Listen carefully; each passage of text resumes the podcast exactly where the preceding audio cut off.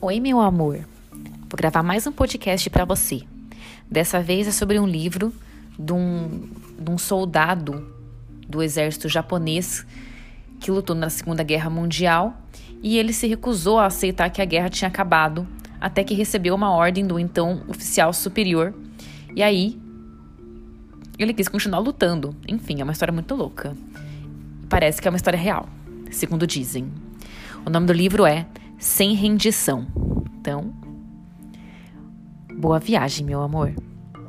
Sem, rendi sem rendição. Capítulo 1 Reunião. Ocultei-me entre arbustos, esperando o tempo passar. Era pouco antes de meio-dia, em 9 de março de 1974, e eu estava em uma encosta, afastada em torno de duas horas do ponto Wakayama. Meu plano era esperar até o anoitecer, quando seria possível conversar cara a cara e então fazer uma aproximação rápida do ponto Wakayama em uma manobra simples. Muita luz significaria perigo, mas se estivesse escuro demais, eu não seria capaz de ter certeza se a pessoa que estava encontrando era realmente o Major Taniguchi. Além disso, o fim do crepúsculo seria uma boa hora para uma fuga, caso fosse necessária. Após duas horas da tarde, Esgueirei-me cautelosamente para fora do meu esconderijo e cruzei o rio acima do ponto. Deslocando-me por um pequeno bosque de palmeiras que se estendia ao longo do rio, logo alcancei uma área onde os ilhéus cortavam árvores para construções. À borda de uma, cali... borda de uma clareira, parei e olhei com atenção para o local. Não vi ninguém nas proximidades.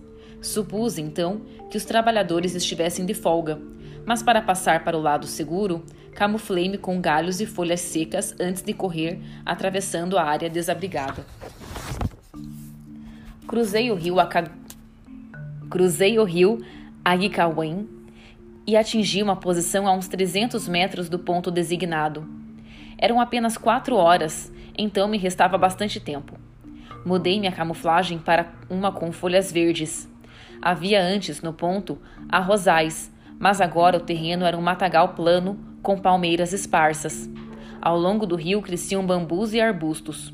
Comecei a subir uma pequena colina de onde eu podia não apenas olhar para o ponto abaixo, mas também controlar a área em torno.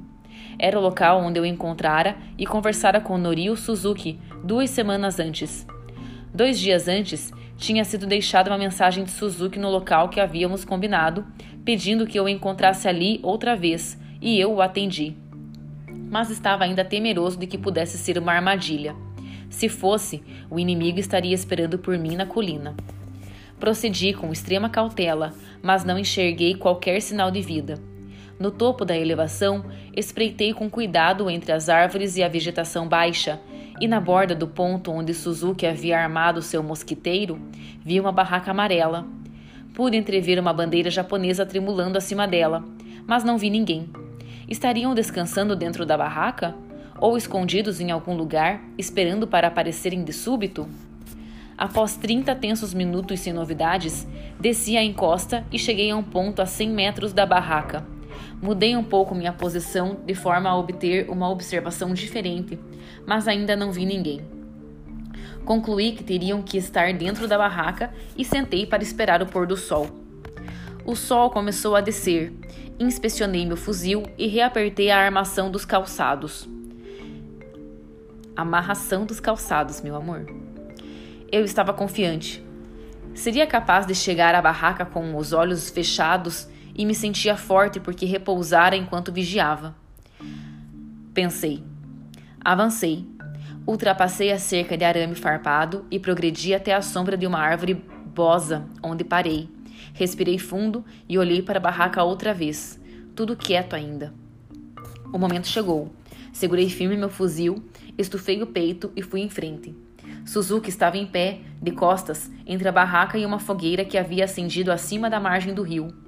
Virou-se lentamente e, quando me viu, veio em minha direção com os braços estendidos. É Onoda! gritou.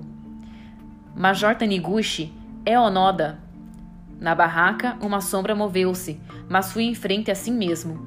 Suzuki, com os olhos brilhando de entusiasmo, correu para mim e segurou minha mão esquerda com ambas as mãos. Parei uns 10 metros da barraca de onde veio uma voz. É realmente você, Onoda? Estarei aí em um minuto. Reconheci a voz do Major Taniguchi. Sem me mover, esperei que ele aparecesse. Suzuki pôs a cabeça na barraca de onde retirou uma câmera. De lá, o major, que estava sem camisa, olhou para fora e disse: Estou trocando minhas roupas, espere só um pouco. A cabeça desapareceu, mas em um instante o Major Taniguchi emergiu da barraca em vestimenta completa e com uma coberta e com uma cobertura do exército japonês na cabeça. Em posição de sentido, apresentei-me. Tenente Onoda, senhor, aguardando suas ordens. Bom para você, disse ele, caminhando em minha direção e batendo de leve em meu ombro esquerdo. Trouxe isso para você, do Ministério da Saúde e Bem-Estar. Ele passou um maço de cigarros com o emblema de crisântemos do imperador. Eu aceitei e, erguendo o maço com o devido respeito pelo imperador, recuei dois ou três passos. A pouca distância, Suzuki estava com sua câmera pronta. O Major Taniguchi disse: Lerei suas ordens. Retive minha respiração quando ele começou a ler um documento que segurava formalmente com as duas mãos. Em tom baixo, ele leu: quartel-general do comando do 14º Exército. E então prosseguiu com maior firmeza e falando mais alto. Ordens do chefe do Estado-Maior do Esquadrão Especial Becabac, 19 de setembro, 19 horas. 1. Um, de acordo com determinação imperial, o 14º Exército encerrou todas as suas atividades de combate. 2. De acordo com a Ordem número A 2003 do Quartel-General, o Esquadrão Especial fica dispensado de todas as suas missões militares. 3. Unidades e militares subordinados ao Esquadrão Especial devem cessar imediatamente suas atividades e operações e colocar-se sob o comando do oficial mais antigo presente. Quando nenhum oficial for encontrado, devem comunicar-se com forças americanas ou filipinas e seguir suas diretrizes chefe do Estado-Maior, quartel-general do 14º Exército, Esquadrão Especial, Major Yoshimi Taniguchi. Após a leitura, o Major Taniguchi fez uma leve pausa e acrescentou: Isso é tudo. Permaneci em silêncio, esperando que ele iria se, pelo que iria se seguir. Tinha certeza de que Taniguchi se aproximaria de mim e sussurraria: Há muito a dizer.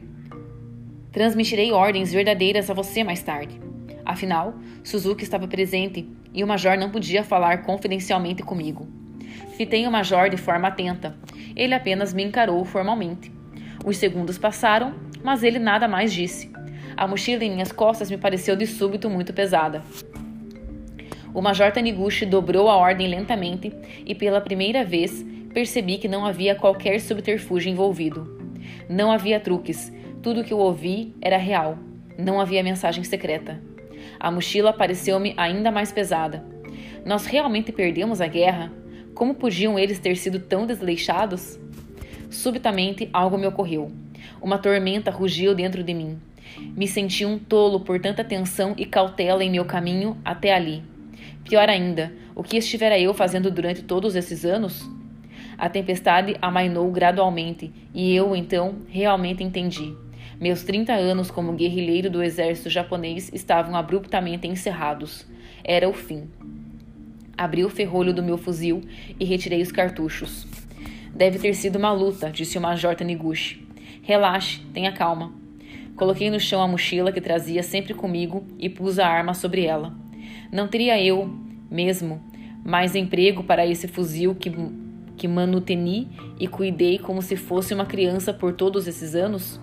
ou para o fuzil de Kozuka, que escondia em uma greta entre rochas? A guerra havia realmente terminado 30 anos atrás? Então, em nome, do, em nome de que haviam Shimada e Kozuka morrido? Ai, meu amor, desculpa.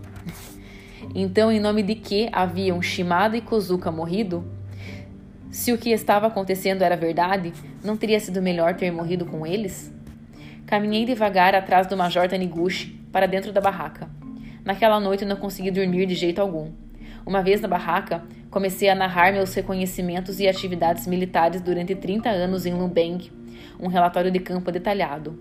Ocasionalmente, o Major Taniguchi disse uma palavra ou outra, mas, na maior parte do tempo, ouviu com atenção, fazendo com a cabeça sinais de aquiescência e aprovação.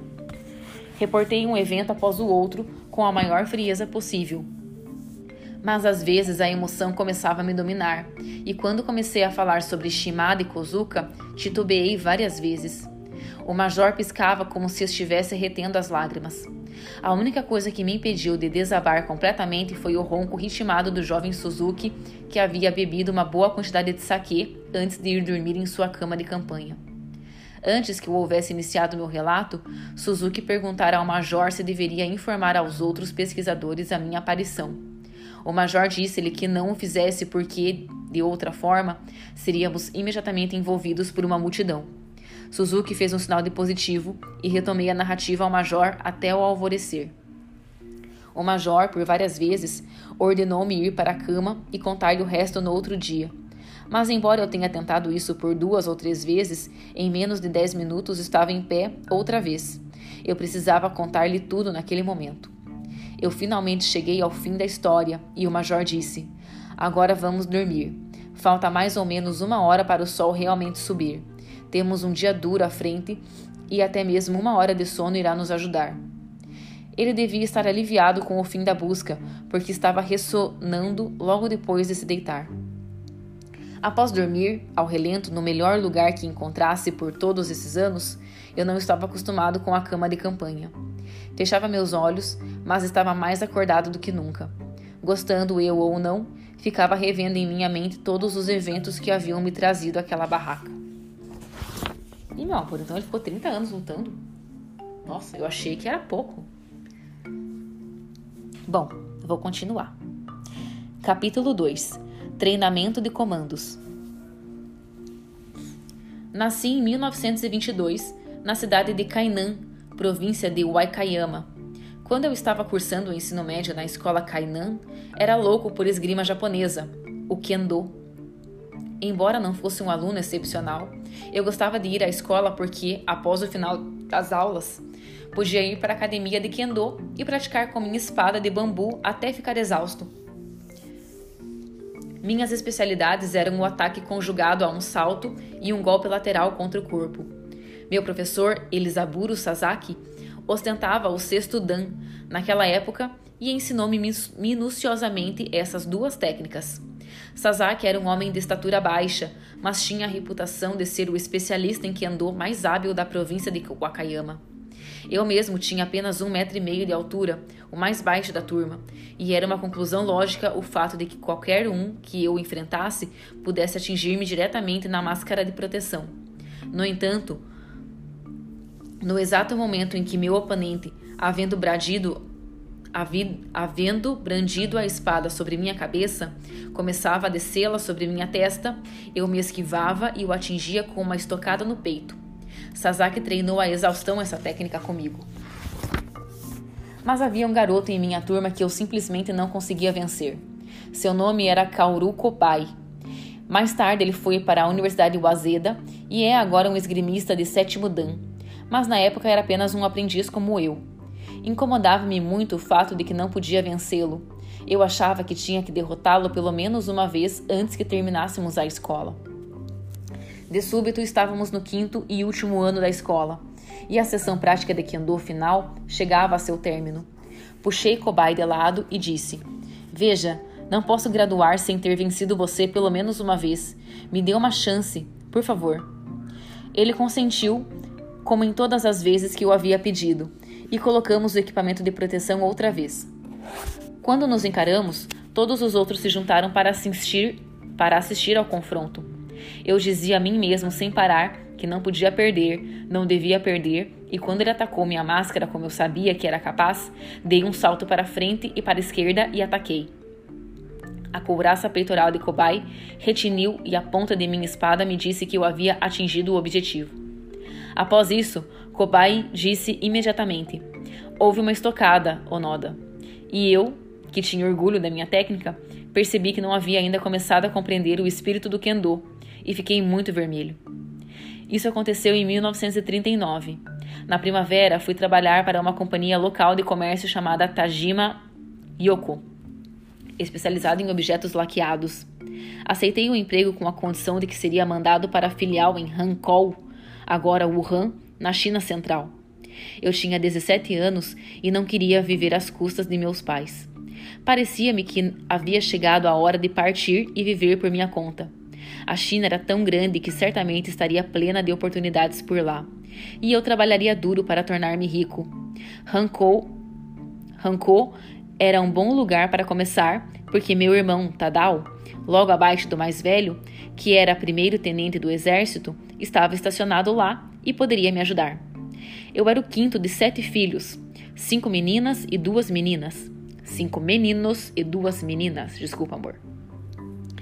Toshio, meu irmão mais velho, havia cursado a difícil Escola de Tóquio de Ensino Médio e o curso de Medicina da Universidade Imperial de Tóquio. Ele era agora um oficial médico do Exército, estacionado próximo à fronteira da Coreia com a Manchúria. O próximo irmão era Tadao. Eti, minha irmã mais velha. Havia existido um terceiro filho chamado Yoshio, mas ele morreu na infância. Dois anos mais novo que eu, era o quinto filho, Shigeo, que estava no quarto ano do ensino médio. A mais nova era minha irmã Keiko, que tinha apenas 10 anos. Cheguei em Hankou em meados de abril e fui no mesmo dia ver meu irmão no alojamento de oficiais. Eu não havia avisado que viria e ele ficou espantado. Ao recuperar-se, perguntou-me: O que está acontecendo? O que você está fazendo aqui? Dei algumas explicações. De imediato, ele me fez entender que eu não poderia contar com ele para cuidar de mim. Você não percebe que pode ser morto na China? Eu me, eu me empertiguei e respondi muito alto. Se um homem não estiver preparado para assumir alguns riscos, não chegará a lugar algum. Meu irmão me fitou longamente, sem dúvida desacreditando. E ele teve ocasião para me fitar outra vez logo depois. Eu havia deixado o Japão trazendo somente um terno, e por isso a primeira coisa que deveria fazer era obter boas roupas para usar e decidi pedir a meu irmão que me comprasse um terno. Para minha surpresa, ele consentiu. Então escolhi um excelente então escolhi um excelente tecido inglês de lã e pedi ao alfaiate que me fizesse um terno em estilo londrino. Quando meu irmão recebeu a conta, seus olhos quase saltaram das órbitas. Ele não fazia ideia de que um rapaz de 17 anos pudesse pensar em despender tanto dinheiro. A filial de Hankou, da Tajima Yoko, localizava-se em uma rua movimentada do centro da cidade.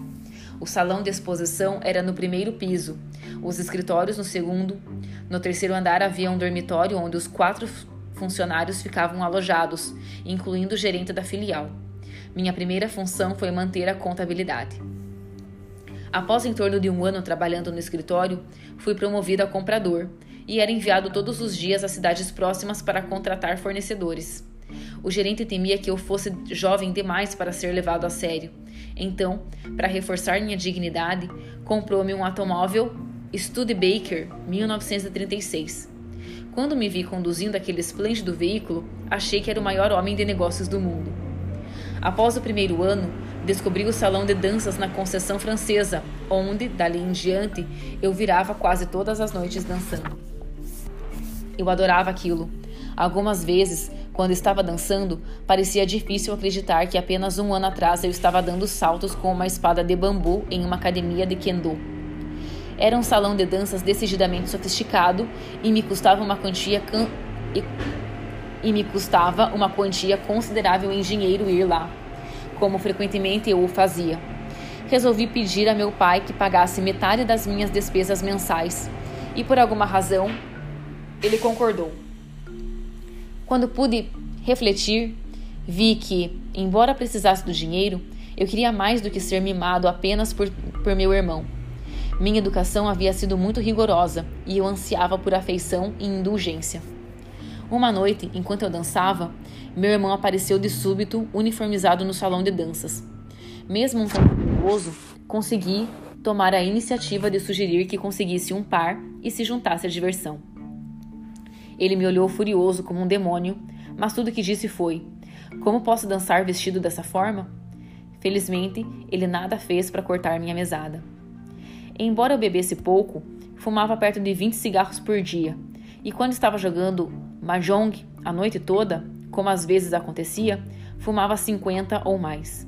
Eu não tinha muito a ver com os outros japoneses em Hankou, e por isso eu estava um pouco tempo, eu estava em pouco tempo habilitado a falar chinês muito bem. Meus compatriotas diziam que eu estava estudando o idioma para conversar com as garotas chinesas. Não era uma completa inverdade, mas eu era muito tímido quando perto delas. E o meu chinês raramente ajudou nisso, quando eu estava conversando com as garotas. Em janeiro de 41, quando meu irmão foi transferido para a escola de contabilidade do exército em Tóquio, precisei defender-me sozinho. Para aumentar minha autoconfiança, trabalhei duro e dancei muito no salão. Eu sabia que em apenas dois anos seria convocado. Em Rancô, havia crescido uns 7 centímetros. E como não sofria de doenças, tinha a certeza de que seria posto na classe A quando chegasse o momento. Eu queria aproveitar ao máximo desses dois anos, pois estava cônscio de que eram o que me restava de juventude. E estava determinada a fazer, ao mesmo tempo, o melhor possível em meu trabalho para divertir-me tanto quanto fosse possível naquele esplêndido salão de danças. Se tivesse sorte, eu achava que a guerra poderia terminar e então poderia ganhar muito dinheiro. Eu sonhava em ter minha própria empresa na China e, até certo ponto, considerava as noites no salão de danças um investimento no futuro, embora consideravelmente financiado por meu irmão. Em 8 de dezembro daquele ano, começou a guerra entre Japão e Estados Unidos. Após isso, o salão de danças e outros mais tiveram que fechar no oitavo dia de cada mês, como uma contribuição com o esforço de guerra asiático. Os jornais japoneses em Hankou começaram a chamar os frequentadores da concessão francesa de parasitas da Ásia, e qualquer um que estivesse na concessão em horário avançado corria o risco de ser pego pela polícia militar japonesa. Privado em grande parte de meu maior prazer, decidi aprender a cantar e comecei a ter lições de canto. Alguns dos rapazes do conjunto do salão de danças haviam antes se oferecido para me dar lições de música durante o dia, mas eu não acho que tinha dedos ágeis o bastante para tocar pistão ou clarineta. Cantar parecia a melhor solução, e eu praticava especialmente blues e tangos, às vezes ouvindo discos a noite inteira na vitrola que havia instalado em meu quarto. Um dia, em maio de 42, fui chamado para meu exame físico no exército, com aprovação imediata Naquela noite telegrafei para minha família em Wakayama. Classe A, Banzai. Logo depois fui notificado de que em 10 de dezembro seria conduzido ao 61º Regimento de Infantaria em Wakayama. Achando que deveria ficar na melhor forma física possível, pedi demissão de meu emprego na Tajima Yoko em agosto e retornei a Wakayama, uma vez em casa, dediquei meu tempo a nadar no mar próximo durante o dia e à noite praticava kendo em uma academia no quartel da polícia local.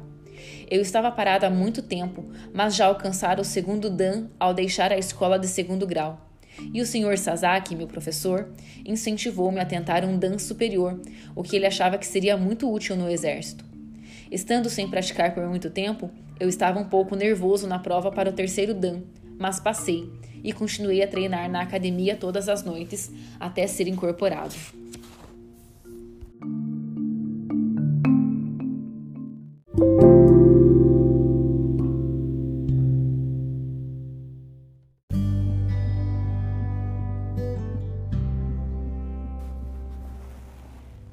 Fui para o exército, prometi à minha mãe que seria um soldado de primeira classe. Embora tivesse feito alguns cursos militares da escola de segundo grau e estivesse apto a prestar o concurso para a Escola de Formação de Oficiais, eu não achava que fosse talhado para ser um deles. Não queria usar um uniforme diferente e ficar diante da tropa berrando ordens. As duas estrelas de soldado de, prima, de primeira classe eram suficientes para mim. Pelo menos era o que eu pensava à época. Dez dias após ser convocado, fui designado para o Regimento de Infantaria 18, com outros conscritos da minha região. Houve uma celebração para marcar nossa partida e então seguimos. Eu não tinha ideia de para onde estava sendo mandado, mas o oficial encarregado de nosso grupo informou-me que iríamos para Nanchang. Mal pude acreditar, pois era onde Tadal estava agora servindo. Quaisquer receios que pudesse ter foram então deixados para trás, quando descobri que estaria outra vez com meu irmão bem estabelecido. Logo após o início do ano, chegamos a Nanchang, onde fazia tanto frio que o arroz em minha marmita congelou. Assim que saímos do trem, comecei a tremer de frio. Os oficiais da base vieram nos receber na estação e nos deslocamos atrás deles em quatro grupamentos. Procurei por Tadal olhando de canto de olho. Logo após, localizei-o um pouco afastado dos outros oficiais. Usava uma capa por cima de seu sobretudo. Quando passei por ele, olhei de relance em sua direção. Ele me viu e ficou claro, por sua expressão facial, que estava ainda mais surpreso que quando havíamos estado em Rancou. Ele depois me disse que seu segundo pensamento fora: Isso vai me custar algum dinheiro. Nosso comandante de pelotão tinha a prerrogativa de nos ministrar um sonoro tapa na face quando estivesse furioso, mas na maior parte do tempo ele ria bem-humorado. Ele me chamou um dia e disse que me havia escolhido para seu pelotão porque achava que eu seria um bom soldado. E acrescentou que eu faria muito bem em realmente ser um bom soldado. Nosso regimento tinha a reputação de ter pernas fortes e fazíamos com frequência marchas de 6 quilômetros em uma hora. Algumas vezes eram 8 quilômetros, e quando isso acontecia, a maioria dos recrutas sentia o esforço. Felizmente, meu treinamento de Kendo havia me preparado para tal e nunca aconteceu de eu ficar para trás. Continuei crescendo. Tinha agora 1,65m. Quando fiz o teste físico após o treinamento básico, meu peso havia aumentado para 60 quilos, o dobro do peso do equipamento completo que precisávamos carregar. Eu tinha o tamanho considerado adequado porque alguém que não tivesse o dobro do peso do equipamento não seria capaz de resistir a um deslocamento longo, e quem pesasse muito mais estaria carregando excesso de peso. A primeira vez que estive sob fogo real foi sob logo após o final do treinamento básico. Aconteceu em um lugar chamado Ani, que fica entre Yanshang e Xiuxiang, e fomos encarregados de eliminar guerrilheiros inimigos que estavam causando problemas na área. Nosso batalhão elaborou um plano que levou à captura do líder da guerrilha vivo mas durante a operação machuquei meu pé direito e fiquei baixado por alguns dias, o que foi ruim, pois me impediu de prestar o exame para a escola de formação de oficiais. Tendo dito antes que nada desejava acima da graduação de soldado de primeira classe, devo confessar que após entrar para o exército mudei de ideia muito rapidamente. Uma razão foi querer fazer algo que agradasse a meu comandante de pelotão. Outra foi a ideia de que se eu tivesse que ir à guerra, Seria muito melhor fazê-lo usando um daqueles vistosos uniformes de oficial. A vestimenta de soldado de primeira classe não era nada inspiradora. Fiquei desanimado por perder o exame e suponho que aparentava estar melancólico quando fui ver meu irmão no primeiro dia de folga que tive. Quando lhe contei o problema, ordenou-me que lá, que lá permanecesse e montou em seu cavalo para ver o comandante da minha unidade. Quando o comandante soube que eu era irmão de Tadal, concordou em conceder-me um exame especial. Eu fui aprovado e, 1 de agosto, transferido para uma unidade de treinamento preliminar de oficiais. Lá, os homens aprovados no curso eram divididos em dois grupos. Alguns iriam para um treinamento de oficiais, avançando enquanto outros permaneceriam oficiais da reserva. Felizmente, fiquei no grupo primeiro. Como o comandante do regimento era favorável a um treinamento de oficiais, melhor e mais intenso, determinou que os 12 candidatos bem-sucedidos, incluindo a mim, recebessem treinamento extra ministrado pelo tenente Ono, o porta-bandeira do regimento. Ao contrário de voltar para minha companhia, fiquei na unidade de treinamento e recebi duas semanas de treinamento de emprego de metralhadoras e equitação. Após isso, Tive outra semana de adestramento em fogo de artilharia regimental e terminei voltando à minha companhia por apenas uma noite. Nesse interim, meu irmão foi transferido de Yanchang para uma nova divisão formada na Coreia. Via de regra, candidatos a oficial que estivessem na China eram enviados à escola de treinamento de oficiais da reserva em Pequim, mas nesse ano estavam sendo mandados para o Japão. Meu grupo foi designado para uma escola em Kurumi, um porto em Kyushu, onde chegamos em 13 de janeiro de 1944. Curume do Diabo, como era conhecida entre os estudantes, era um campo de treinamento muito duro, e o oficial encarregado de minha turma, capitão Shigeo Shigetomi, era considerado um dos oficiais mais exigentes da escola. Seu lema era: é melhor suar no treinamento que sangrar no campo de batalha. E treinava seus 50 instruendos constantemente em manobras de ataque suicida. As expressões favoritas de Shigentomi eram você é estúpido e você é retardado. Eram usualmente berradas e seguidas de um violento tapa na face do transgressor.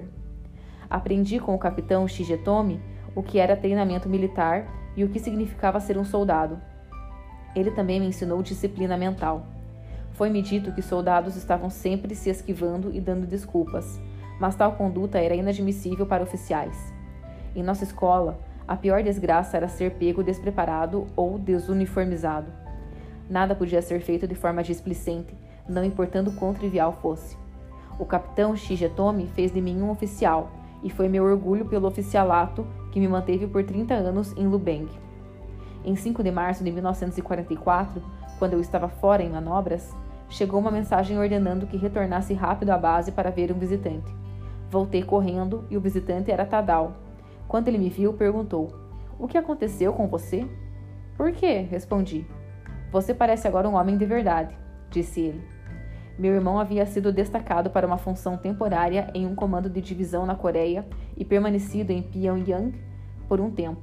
Mas em 1 de março foi transferido para o QG do 23º Exército em Kwantung. Ele estava prestes a pegar um avião vindo de Hakata em um ou dois dias, mas encontrou tempo para vir me ver. Conversamos por um tempo e, quando se movimentou para partir, olhou-me direto nos olhos e disse: Seja forte, não vai demorar muito para você precisar de toda a resistência que possui. E eu falei com firmeza: Não se preocupe, morrerei como um homem. Bem, disse meu irmão, não há razão para correr para a morte, mas você deve estar preparado para morrer caso chegue a sua hora. Caminhei com Tadal até o portal da frente e pouco antes de alcançá-lo, ele se voltou para mim e perguntou em voz baixa: Você já teve uma mulher? Apenas sorri sem responder, nossos olhos se encontraram e ele falou de forma amistosa: Bem, é isso. Se cuide. Ele começou a se afastar, mas nesse ponto reuni coragem para pedir: Me dê 50 ienes para que me recorde de você. Suponho que ele esperava por isso, porque tranquilamente apanhou sua carteira e começou a remexer dentro. Resmungando que não tinha notas miúdas, passou-me passou uma de 100 ienes e falou sorrindo: Não creio que seja bom pedir meu troco. Pensei comigo mesmo que esse seria provavelmente nosso último adeus. Mais uma vez ele me recomendou cuidado e moveu-se a passos largos, com seus coturnos reluzindo ao sol. Em agosto terminou minha formação e tornei-me um aspirante a oficial. Eu precisaria permanecer nesse posto por quatro meses antes que fosse oficializada minha promoção a segundo tenente. O procedimento usual era os aspirantes a oficial retornarem às suas unidades de origem. Mas nesse momento, a situação de guerra no Pacífico estava tão séria que metade dos homens vindos da China foi designada para o exército ocidental em Kyushu. Como não fui incluído naquele grupo, eu estava esperando voltar para a China. E estava brincando com os outros sobre como seria bom fartar-me de novo da maravilhosa comida chinesa quando de súbito fui chamado ao quartel-general. Lá uma mensagem dizia: Você está, por meio desta, transferido para o 33º Esquadrão no setor oriental. Era uma unidade sobre a qual eu nunca havia ouvido falar e então perguntei ao oficial: O que faz esse esquadrão? Nada posso lhe dizer. Onde está ela estacionada? Em um lugar chamado Futamata, ao norte de Hamamatsu. Hamamatsu. Foi tudo que consegui arrancar dele, mas podia sentir que estava indo para algum tipo de unidade especial.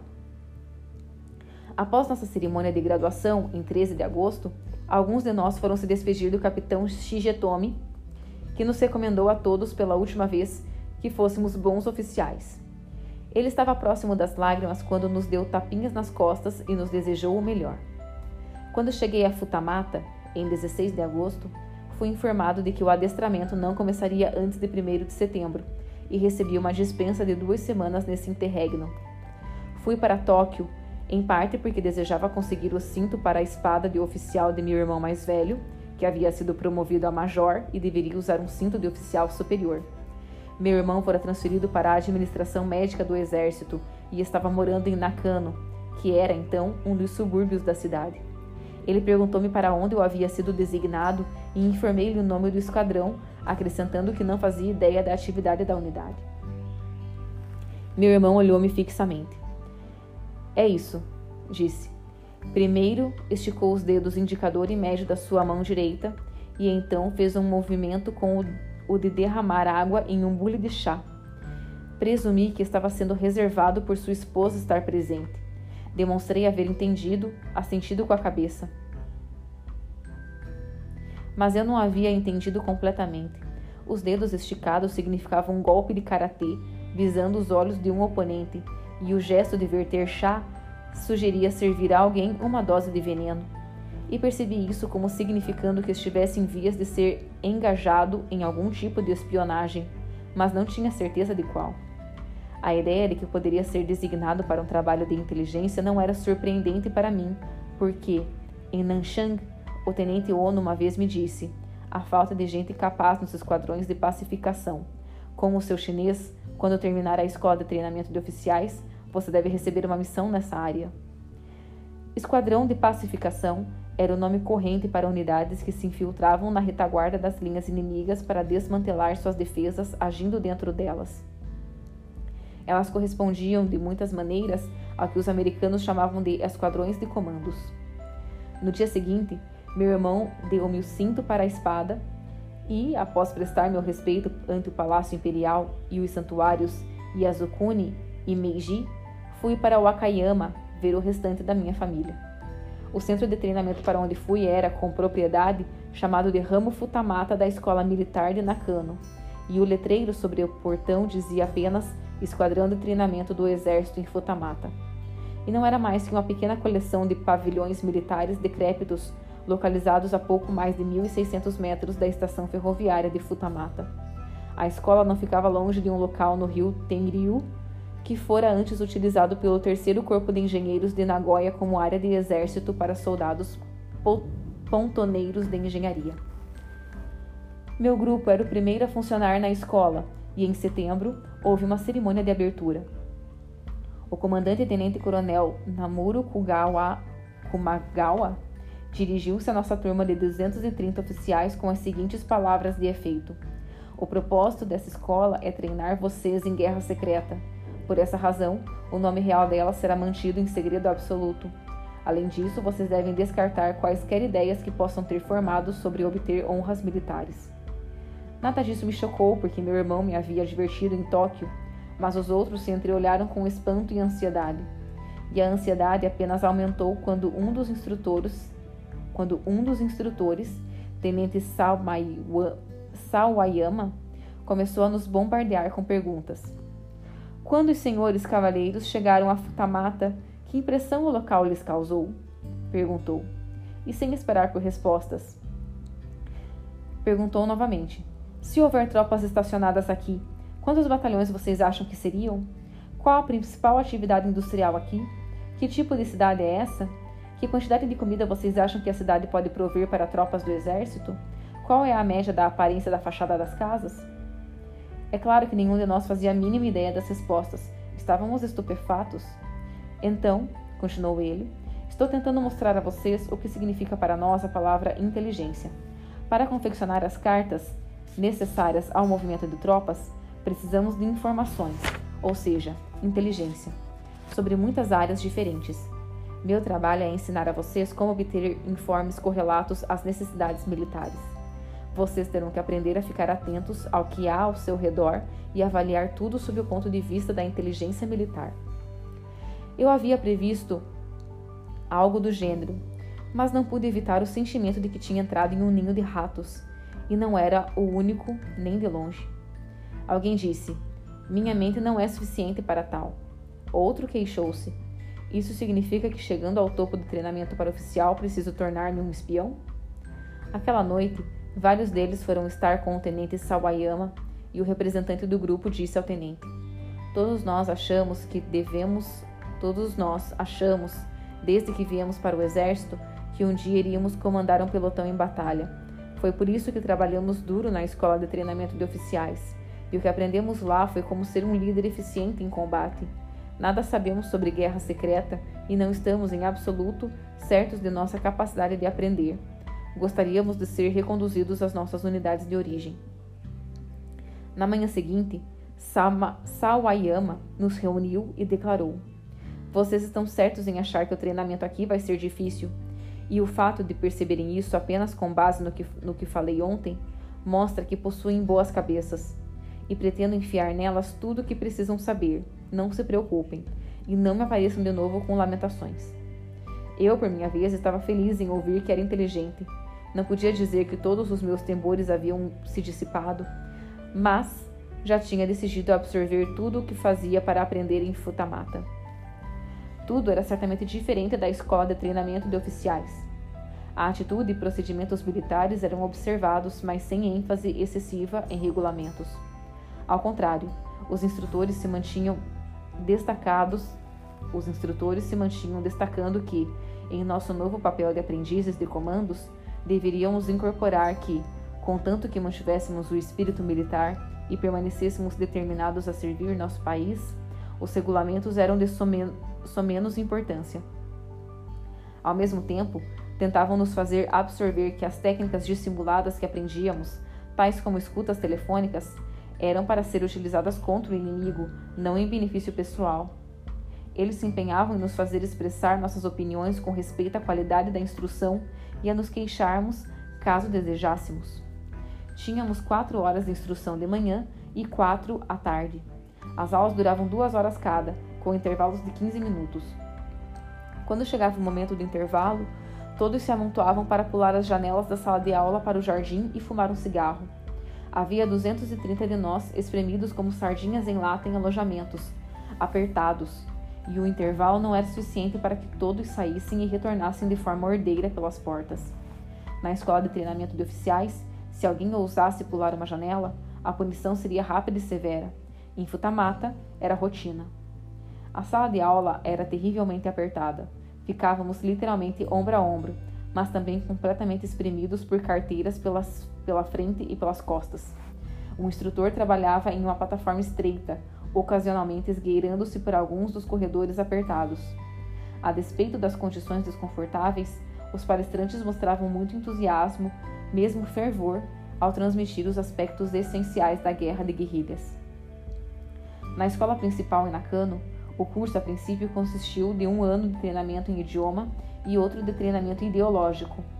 Quando a situação da guerra tornou-se mais séria, o treinamento de idioma foi eliminado e o restante do curso reduzido a seis meses. À medida que avançamos, o curso foi exprimido para três meses. O ritmo era violento para instrutores e instruendos.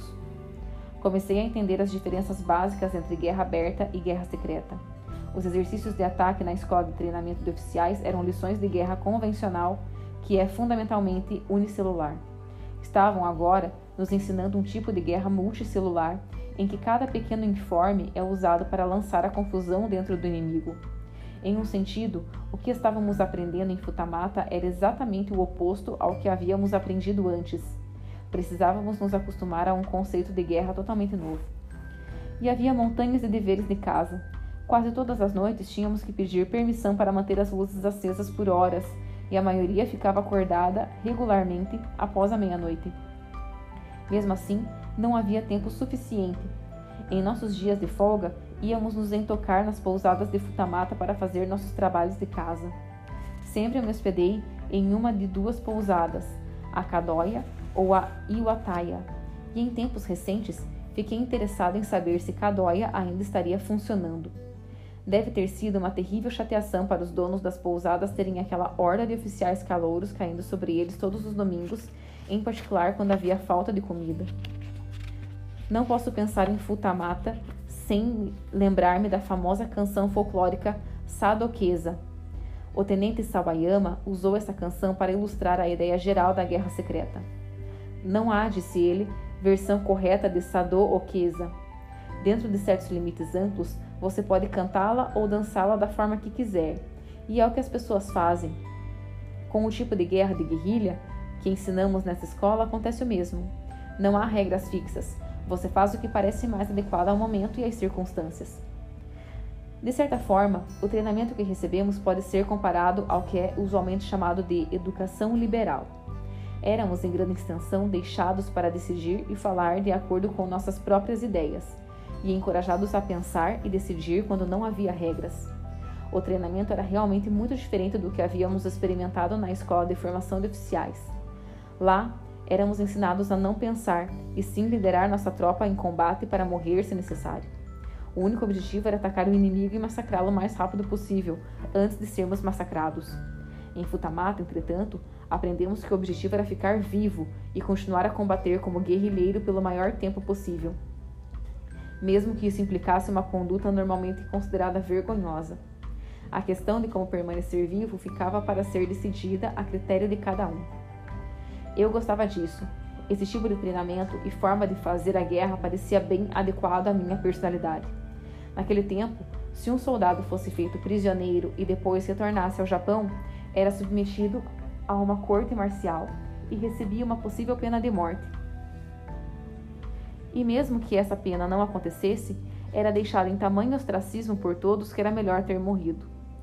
Soldados deveriam dar suas vidas por uma causa, não ser humilhados em campos de prisioneiros. As instruções ao militar do general Hideki Tojo diziam explicitamente: aquele que não quiser desonrar-se deve ser forte, deve lembrar-se sempre da honra de sua família e comunidade, lutando de forma fervorosa para merecer a confiança nele depositada. Não viva a vergonha de ser prisioneiro, morra e não carregue atrás de si um crime ignomioso.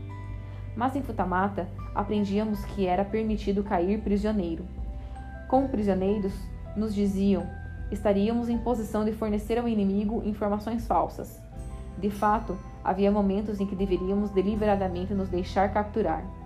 Esse poderia, por exemplo, ser o melhor caminho para quando havia necessidade de uma comunicação direta com outros que já estavam prisioneiros. Em resumo, a lição era que os fins justificam os meios. Em tais circunstâncias, aprendemos. Não seríamos responsabilizados pelo exército por termos sido capturados.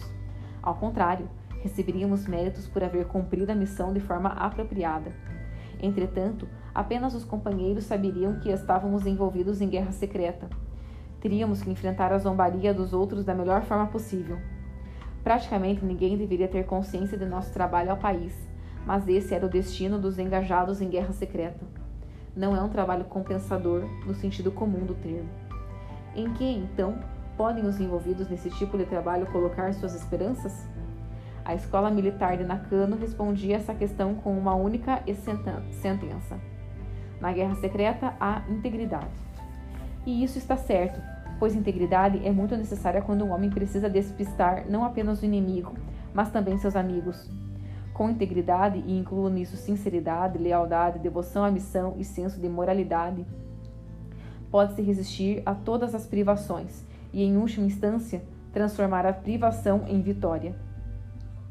Essa era a lição que os instrutores em Futamata estavam constantemente tentando nos instilar. Um deles começou dessa forma: Se é genuinamente puro de espírito, as pessoas irão responder e cooperar com você. Isso significava para mim que quanto mais puro por dentro ficasse, todas as medidas que decidisse tomar redundariam futuramente no bem de meu país e de meus compatriotas. Nessa época, eu já sabia que pesquisas sobre uma bomba atômica estavam sendo realizadas nos Estados Unidos. Estavam sendo feitas no Japão também, mas os relatórios que eu recebia indicavam que a América, muito mais rica e contando com mais cientistas, estavam muito à frente do Japão, embora nossos relatórios fossem pouco mais que rumores. Prevíamos que no futuro era uma arma atômica, uma arma atômica poderia vir e ser usada contra o Japão. Em outubro de 1944, as forças americanas desembarcaram em Leyte e a situação geral era tão sombria que as pessoas estavam começando a falar seriamente sobre uma invasão da terra natal. E sentíamos que cada minuto que passava nos colocava mais próximos do momento em que entraríamos em ação. Mas não nos sentíamos muito perturbados. Estávamos certos de que, mesmo que o inimigo desembarcasse do Japão, a vitória final seria japonesa. Como a maioria de nossos compatriotas, considerávamos o Japão a invencível terra dos deuses. No início de novembro, participamos de uma manobra final de graduação para mostrar que havíamos aprendido nossas lições. A situação foi colocada como se segue: Uma força inimiga desembarcou no Japão. Tropas inimigas ocuparam o aeródromo de Hamatsu. Na progressão do combate, o comandante inimigo está se preparando para deslocar de Hamatsu para atacar a base aérea de Atsuji. Vocês devem entrar em ação imediatamente. Sua missão é capturar o comandante inimigo e explodir o aeródromo de Hamatsu. Cada um de nós teve que elaborar um plano para executar a missão. O melhor plano foi então selecionado e a manobra desencadeada em uma operação simulada. Como fui designado para o grupo de captura, usava um uniforme sem insígnias. A equipe de demolição estava em trajes de fazendeiros e trabalhadores comuns. Um esclarecedor foi enviado à frente e, enquanto progredia furtivamente na direção do aeródromo, avistou uma força inimiga que se aproximava. Ele se lançou precipitadamente em uma estrela lateral, mas nesse momento seus movimentos levantaram as suspeitas de fazendeiros que trabalhavam nos campos em redor e que cerraram sobre ele. Em vez de optar por uma fútil tentativa de fuga, entregou-se ao inimigo. Mais tarde ele me contou. Vi que não fazia sentido resistir e decidi ser pego para então, a contragosto, passar ao inimigo muitas informações falsas. Percebi que ele havia aprendido a lição, sadoquesa, muito bem.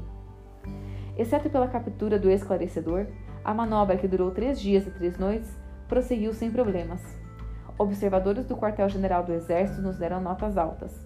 Não muito depois, ouvi que, enquanto a manobra acontecia, disseminou-se um rumor de que um oficial do exército em Futamata, chamado Kumagawa, havia organizado uma rebelião e estava prestes a enviar uma força-tarefa de oficiais alunos para explodir o aeródromo.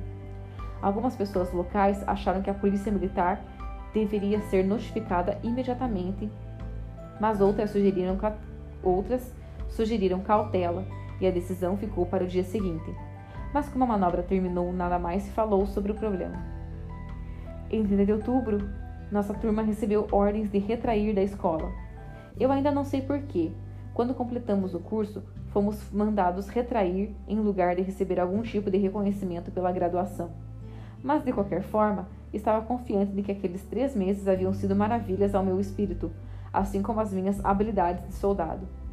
Senti que seria capaz de me conduzir de forma esperta e fria como meu colega em treinamento que desempenhara o esclarecedor capturado na manobra e disse a mim mesmo que, o que quer que acontecesse, eu estaria em condições de desempenhar minhas missões com credibilidade. Um pouco antes de eu terminar a escola, chegou uma ordem para que 43 de nossos formandos, incluindo a mim, fossem enviados às Filipinas e 22 se reagrupassem em Futamata em 7 de dezembro. No... Na noite antes de partir, caminhei rio abaixo nas margens do Teriú e fitei a, corre... a correnteza por um tempo. Tô ficando com soninho. Na noite antes de dormir, caminhei rio abaixo nas margens do Teriú e fitei a correnteza por um tempo. De súbito, lembrei-me de uma canção popular chamada Cantaro de Ina, que fazia sucesso na época, e a letra dizia assim: Posso parecer um vigarista e rufião, mas testemunho à lua o esplendor de meu coração. A inspiração para ela fora como um conto histórico sobre um gangster chamado Cântaro, que havia ajudado as tropas do imperador durante a restauração Meiji. De pé, em frente ao rio, pensei sobre os soldados da guerra secreta, iguais a mim, sendo gângueres como Cantaro, provendo de forma furtiva ajuda às corajosas tropas imperiais em campo. Cheguei à conclusão que iria para as Filipinas e provavelmente faria minha guerra de guerrilha nas montanhas até que lá morresse sozinho, lamentando por ninguém. E embora soubesse que minha luta não me traria fama ou honrarias, isso não me importava. Eu me perguntei: essa é a forma que as coisas têm que ser? E respondi: Essa é a forma que as coisas têm que ser. Se houver um mínimo de utilidade para meu país, ficarei feliz. Quando prossegui com a canção, minha voz esgueirou-se acima do ruído do rio turbulento. Ó lua da minha terra natal, eu nasci outra vez. Espelhe o brilho da minha alma esta noite. Fui para minha casa em Wakayama pela primeira vez em três meses. Seria minha última visita por muito tempo, talvez para sempre e eu disse à minha mãe: Me deixe ver aquela adaga que você guarda na gaveta de seu armário. A adaga era uma arma para ser usada como último recurso que havia sido passada de minha bisavó para minha avó e depois para minha mãe. Lembro de ouvir minha mãe contar como sua mãe havia lhe dado a arma quando se casou com meu pai. A adaga era guardada em uma bainha, a adaga era guardada em uma bainha branca, e enquanto me entregava a arma, minha mãe falou de forma grave: se for feito prisioneiro, use-a para se suicidar. Assenti com a cabeça, mas sabia que não iria assenti com a cabeça, mas sabia que não iria cometer suicídio se fosse capturado. Fazê-lo fazê seria uma violação de minha condição de agente secreto. Eu pedi a faca simplesmente porque a queria para a autoproteção. Eu também queria algo que me lembrasse meu pai, mas não consegui falar com ele. Enquanto estava decidindo o que fazer, pensei em um tubo de bambu para incenso pelo qual ele tinha muito apreço. Tinha uns 30 centímetros como uma tampa negra de sândalo. Tinha uns 30 centímetros com uma tampa negra de sândalo e uma bela inscrição gravada em meu lado. Meu pai aguardava perto de outro queimador de incenso de metal sobre um pequeno armário de três gavetas. Na sala de visitas. Eu decidi surrupiá-lo e quando contei à minha mãe, ela não fez nenhuma objeção. Mais tarde, meus dois irmãos disseram que quando ouviram que eu havia levado a adaga e o tubo de incenso, ficaram chocados. Acharam que eu ia acender o incenso e cometer o cerimonial do hakari, harakiri em frente a ele. Nada poderia estar mais distante de mim, é claro. Eu apenas achava que algum dia, quando estivesse no fronte, poderia ser reconfortante acender incenso no tubo e pensar em meu lar. Quando deixei o Akayama, disse a minha mãe: Sendo meu trabalho o que é, há a possibilidade de eu ser dado como morto sem estar. Se lhe disserem que eu estou morto, não se preocupe muito com isso, pois porque posso bem reaparecer alguns dias depois. Alguns anos depois. No dia seguinte, fui ver meu irmão mais novo, Shigeo, que estava estacionado em Washimata, na província de Shiba, a leste de Tóquio. Eu havia recebido sua comissão como segundo tenente e estava, e estava treinando em uma escola de reconhecimento aéreo. Ele quis jantar no porto de Koshobi, disse que lá havia um restaurante ao qual ia com frequência onde se podia comer todo o peixe fresco que desejasse o que era incomum naqueles tempos de, de pouca fartura. Infelizmente, não tive tempo e acabamos tendo como uma refeição de despedida em um restaurante na China, em um restaurante na cidade da China, que ficava em meu caminho de volta a Tóquio. Na manhã seguinte, me encontrou na estação de Tóquio. Cuide-se, disse ele.